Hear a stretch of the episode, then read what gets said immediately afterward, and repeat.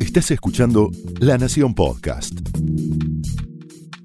A continuación, el exitoso ciclo de entrevistas de La Nación Más, ahora también para escuchar. Esto es Conversaciones.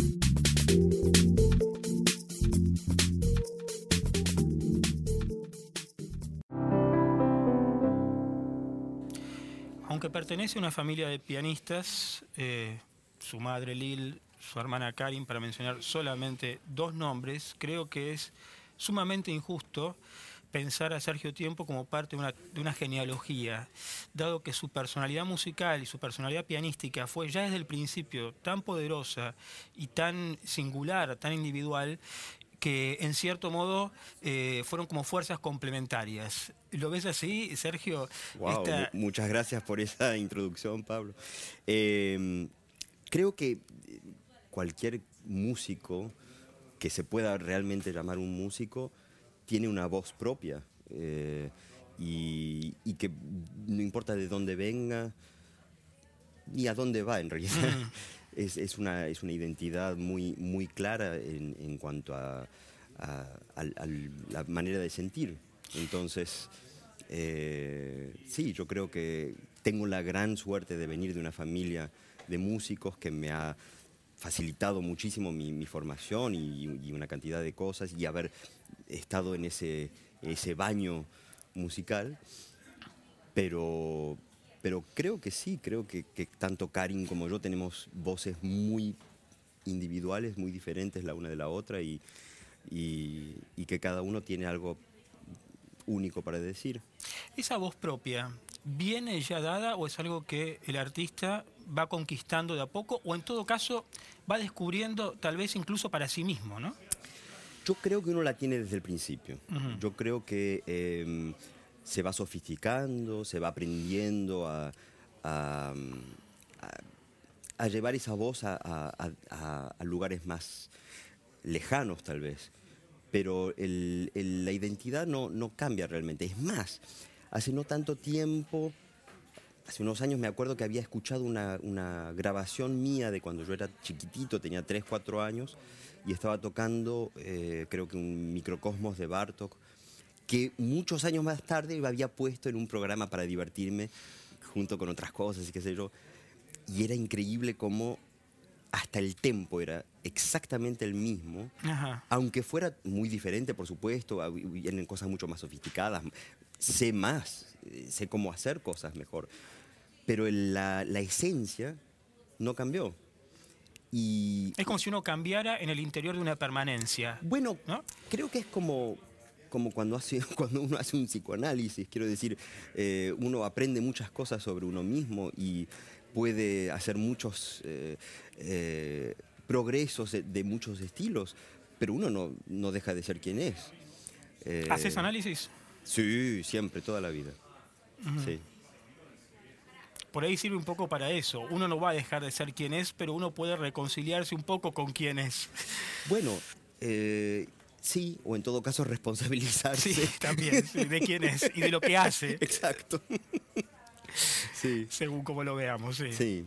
No, ¿sabes por qué te empecé con esta idea de también de, de, que es muy, muy, muy transitada, por supuesto, de la familia de pianistas, pero porque creo que hay otra conclusión que quizás se pueda sacar de ahí. Si es que ese contacto desde siempre con otros pianistas no cambió también tu relación con otros pianistas que no son de tu familia. ¿Sabes a qué me refiero? Si no atenuó, por ejemplo, la eh, las situaciones de compet competencia con los otros, que son tan típicas en el mundo de la música clásica y no solamente en el piano desde ya, ¿no? Eso eh, es verdad, eso, eso puede ser. No, claro, debería vivir otra vida paralela para saber si es o no, pero es verdad que yo... Eh, el tipo de contacto que tuve con la música siempre en ese sentido fue muy sano, creo. Eh, creo es algo de inclusión siempre. La idea es que todos hacemos, formamos parte del mismo equipo de claro. alguna manera. Eh, estamos todos tratando de, de hablar un idioma universal y que, y que ese idioma le llegue a la mayor cantidad de gente posible y que los, los movilice de la manera más profunda posible. Entonces, no veo que ningún tipo de rivalidad con otros músicos porque me parece que son parte de mi equipo, estamos todos en esto juntos. Ahora, ¿es que eso yo lo siento porque vengo de una familia musical donde, donde así fue siempre? ¿O porque es mi personalidad? No lo sé, no lo sé, difícil decir.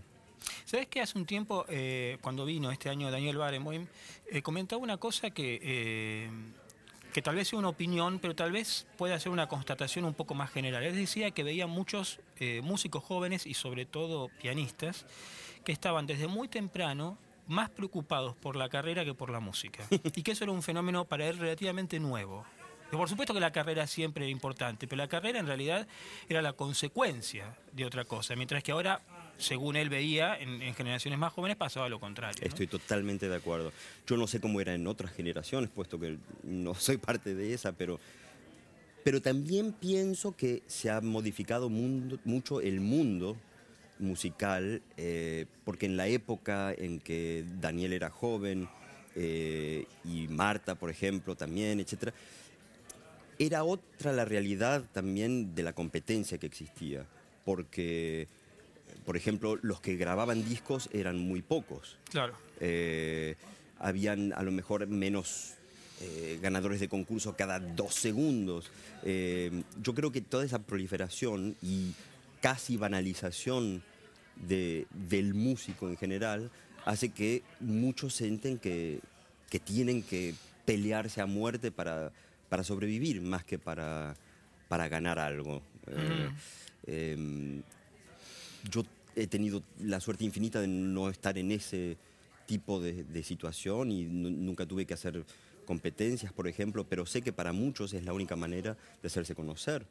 Ni, siquiera de, por ganar, sino por, porque alguien los escuche. Hay mucha gente, hay mucha gente haciendo música y, cada vez menos espacios para hacerlo. ¿Qué pensás de los concursos? Más allá de que en tu caso hayas decidido no... Bueno, a mí siempre me pareció una, una de las cosas menos artísticas posibles. Pero comprendo su necesidad. Eh, como te digo, para, alguna gente es, la única manera. Y eh, sé que es un. Es algo que divierte al gran público también, porque es como, como, como ir a ver un, eh, bueno, una carrera de caballos o un, sí, tiene algo más deportivo tiene algo más deportivo que artístico. Ahora, al mismo tiempo requiere una, preparación tan eh, extraordinaria que, para muchos músicos es, una, es un, entrenamiento maravilloso. Eh, y, bueno, y hay gente que en otras épocas ha ganado concursos y que gracias a eso hace carreras muy importantes porque justamente se fueron descubiertos en ese momento, no porque eran mejores músicos por haber ganado el concurso. A eso voy. Claro, el concurso lo que hizo fue mostrar que, eran buenos músicos. Exactamente. Y yo he visto, porque hay, han habido casos en los que grandes, grandes, grandes, grandes músicos no han llegado ni siquiera a la final de un concurso. Por suerte no, no impidió que la gente los pudiera Y hay algunos que ganaron concursos y que hemos olvidado. También, desafortunadamente, sí, así es. Eh, venís este año a, tocar en un plan concertante más que de, recital, ¿no? ¿Qué, situación te resulta más cómoda a vos? ¿Tocar solo o, incluso, como pasó otras veces, a dos pianos eh, o con orquesta? Cómodo. ¿O cuál te gusta más? Porque cómoda pueden resultar las dos cosas. Pero... Es difícil decir. Cada, cada, cada forma tiene, tiene su, encanto propio y sus, eh, no sé, por ejemplo, a mí me, encanta tocar con otros, tengo que admitir. Mm. Me encanta compartir el escenario, me encanta que sea en música de cámara o con orquesta o, acompañando a un cantante, por ejemplo. Siempre me gustó mucho ese, ese, tipo de, diálogo que hay. Pero claro está que cuando uno toca, toca solo, eh, no, no es que no hay más diálogo, hay un diálogo con uno mismo y, ese, y esa conversación puede ser a lo mejor más libre también. Entonces, da un poco más de, miedo, de, eh, de vértigo, porque uno está solo con uno mismo, pero al mismo tiempo puede, puede dar más, eh, más libertad. Al mismo tiempo, cada vez que he tocado con, con, grandes músicos y con grandes orquestas y directores de orquesta, nunca me sentí en falta de libertad, eh, puesto que ellos me la brindaban. Así que... ¿Cómo, ¿Cómo es tu relación con los directores? En el sentido siguiente, más allá de, cada individuo que te toque, sino, ¿qué tipo de negociación estableces como solista con el director? llegan a un acuerdo, tratás de imponer tu visión de la pieza, aceptás lo que el otro dice. Yo creo que depende mucho de la obra, por empezar. Porque no es lo mismo tocar un concierto de Mozart, por ejemplo, mm. que, qué sé yo, concierto de Chopin. Eh, con Grieg, por ejemplo, ¿qué es lo que, lo que es un concierto muy romántico, muy, eh, muy solístico y, medio virtuoso también desde el punto de vista del, pianista, pero al mismo tiempo hay muchísimo diálogo con la orquesta y muchísima cohesión que es necesaria, me parece. Y entonces no podés estar solamente como un divo, eh, síganme si pueden.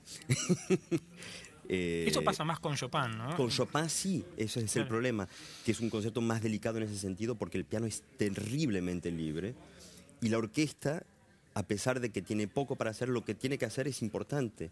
Y por eso muchas veces los directores de orquesta odian hacer esos conciertos porque, bueno, es mucho trabajo para, para seguir al, solista, pero al mismo tiempo cuando, cuando funciona puede ser mágico, claro. Creo que no debo ser el único que cree que con, con, la música de Ravel y con la poética de Ravel tenés una conexión completamente única y, y fuera de serie. ¿De, dónde viene esa predilección para el repertorio de, Ravel? Si es que es una predilección o sencillamente se te da muy, muy naturalmente. Puede ser que haya algo de eso. bueno, adoro Ravel, por supuesto. Amo, amo Ravel. En realidad, los impresionistas en general me gustan mucho. Me encanta esa. Me encantan los velos, me encanta esa, esa forma de, de mostrar sin decir. Eh, me, me parece muy sugestivo. Em, y a lo mejor combina conmigo, no sé, me, resulta natural efectivamente. Pero no sé si es una predilección tampoco, porque yo me, enamoro de, Beethoven y de Chopin y de Stravinsky y de... Eh, sí, no soy, no soy tan fiel. ¿Con Marta Argerich aprendiste más por el contacto personal o por escucharla, escucharla tocar. Las dos cosas. Ya sean discos o en, conciertos o recitales. Bueno, las, dos cosas, por supuesto. Dado que ella a veces es de pocas palabras, ¿no? Ella es de pocas palabras y, dice mucho más eh, cuando toca, encuentro yo, que cuando trata de explicar lo que está tocando, lo que está haciendo. Y por eso ella nunca se consideró una profesora ni, ni, nunca se sintió muy, muy a gusto con eso. Conmigo ella fue increíble siempre, eh, me tuvo un, bueno, un, cariño eh, que es mutuo, por supuesto, que permitía que pase mucho tiempo con ella. Entonces, cuando yo tocaba para ella, las clases que tenía eran, eran interminables. empezábamos a las, qué sé yo, 4 de la tarde, por ejemplo, y a las 5 de la mañana, a lo mejor, bueno, tal vez no estaría mal ir a dormir, porque, porque era una conversación sin fin, donde yo tocaba, ella tocaba, escuchábamos grabaciones juntos, y, ah, mm, ¿oíste eso? Y sin necesariamente explicar qué. Eh, y era más que suficiente, era terriblemente inspirante. Y no, había nada de agotador, porque estar 12 horas por ahí con eso... No, no, no me daba cuenta, porque era fascinante, por supuesto. Una gran generosidad, además. Una enorme, enorme, ilimitada generosidad, realmente. Y, pero sigo pensando que uno siempre aprende mucho más eh, escuchando que cuando te dan las cosas masticadas. Eh, quiero decir, el proceso mismo de investigación, de, de, búsqueda, es lo que lo hace crecer a uno. Cuando te pones a preparar una pieza, aunque la hayas tocado antes, y por ahí pasa mucho tiempo hasta que la vuelves a tocar, ¿revisás versiones de, otros eh, pianistas? Sí. ¿O eso lo haces una vez que vos ya tenés más o menos hilvanada, si me permitís esta palabra, más de la costura, tu propia versión? Es verdad que generalmente no me gusta escuchar demasiado antes. Porque puede haber una... Eh, si, es una obra nueva, eh, generalmente yo tengo ideas muy claras de lo, que, de lo que quiero de la obra. Y una vez que la tengo eh, montada, digamos, y que tengo todo más o menos en su lugar, me gusta escuchar porque me gusta, me gusta tener inspiraciones de otros lados y, bueno, que no esté metiendo alguna pata terrible yo también, qué sé yo. Eh. No, pero el riesgo ahí, pues, volviendo a lo, que decíamos al principio de la voz, de la voz propia, es que, bueno, que esa voz propia por ahí este, tenga algunas... algunos, eh, algunos colores que sean de otros.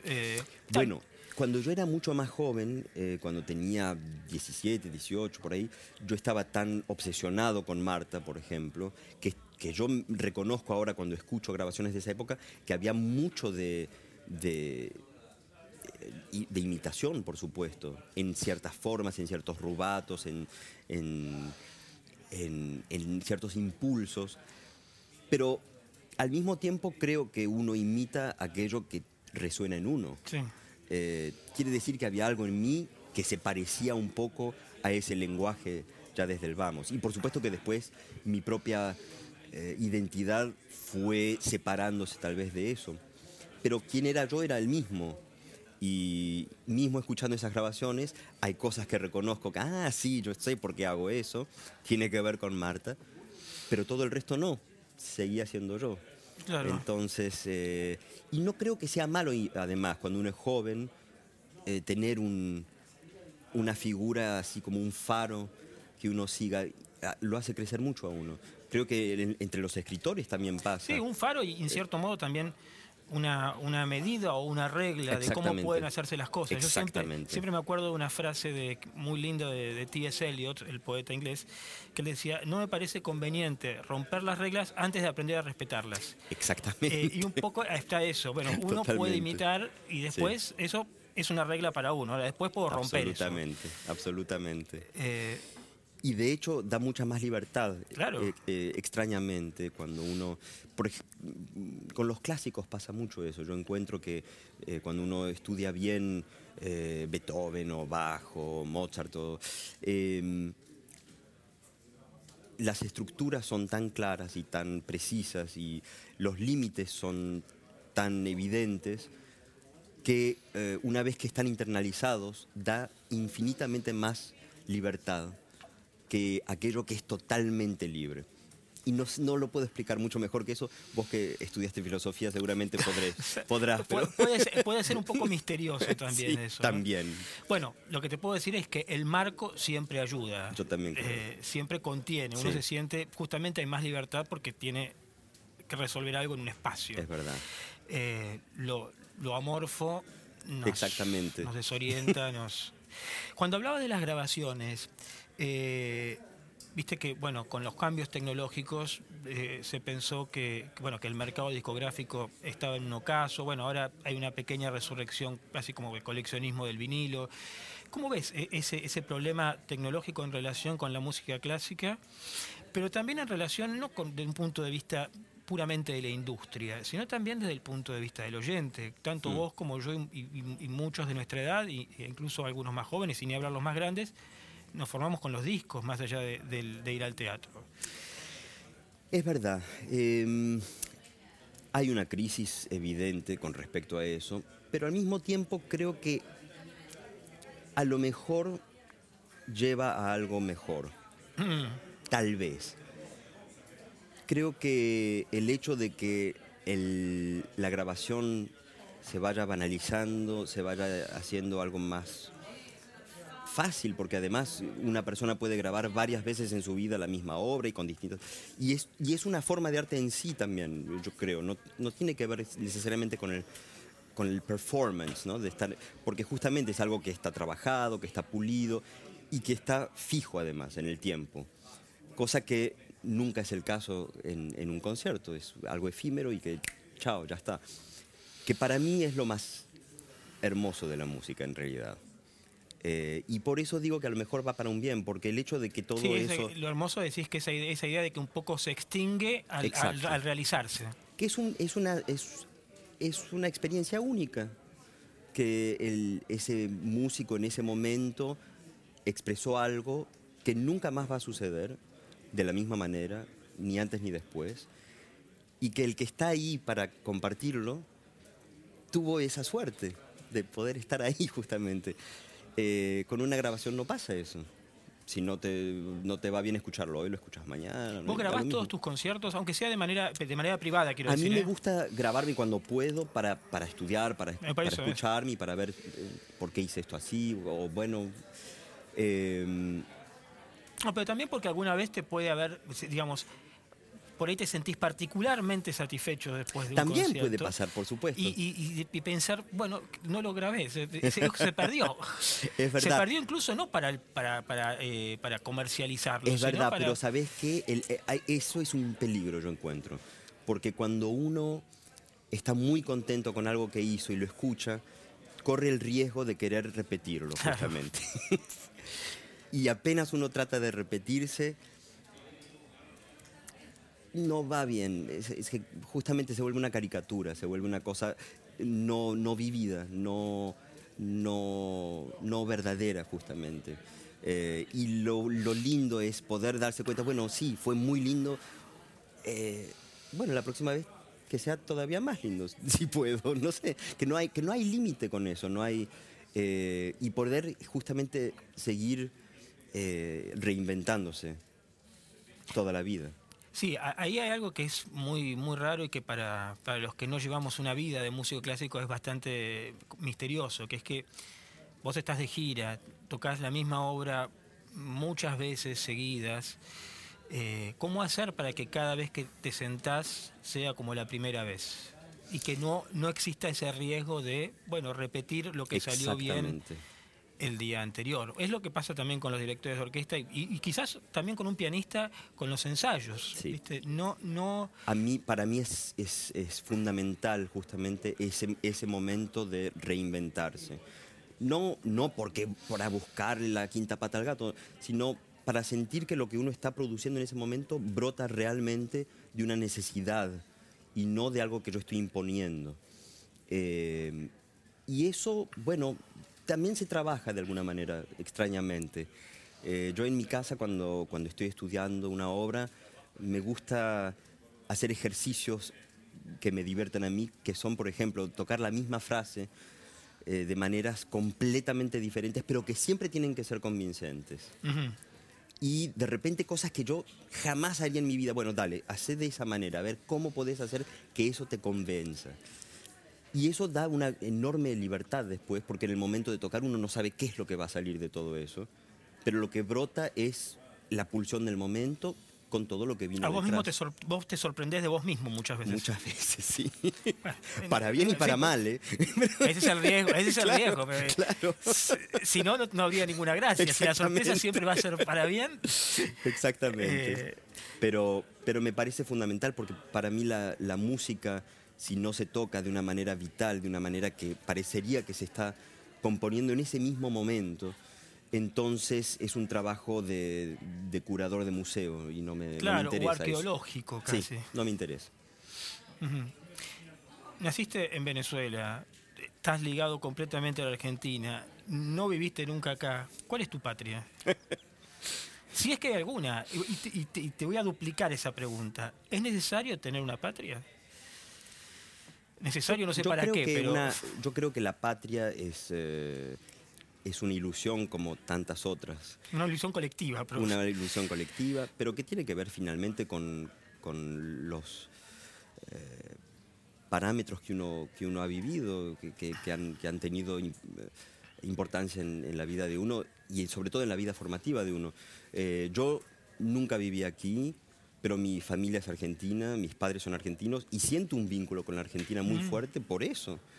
Eh, porque, porque hay toda una cultura que yo recibí de ahí eh, y a- obviamente a lo mejor con otro argentino habrán huecos, habrán momentos en los que, ah, ¿te acordás tal programa de televisión? Que, y no, la verdad que eso no lo viví. Claro, porque hay un pasado Claro. que no fue compartido. en Exactamente. Pero no por eso me siento menos argentino.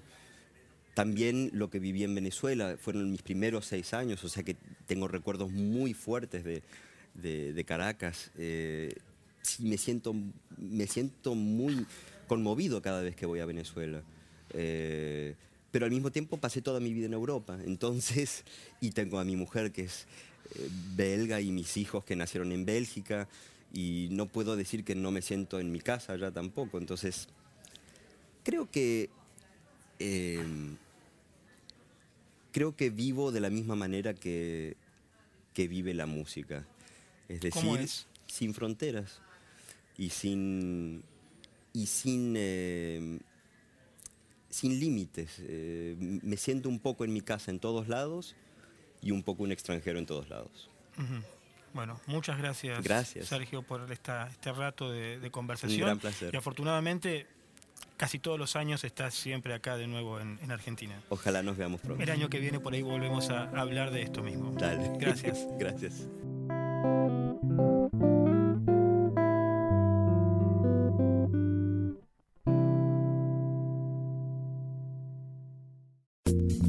Esto fue Conversaciones, un podcast exclusivo de La Nación. Escucha todos los programas de La Nación Podcast en www.lanacion.com.ar. Suscríbete para no perderte ningún episodio. Estamos en Spotify, Apple Podcast, Google Podcast y en tu reproductor de podcast favorito. Seguí escuchando La Nación Podcast.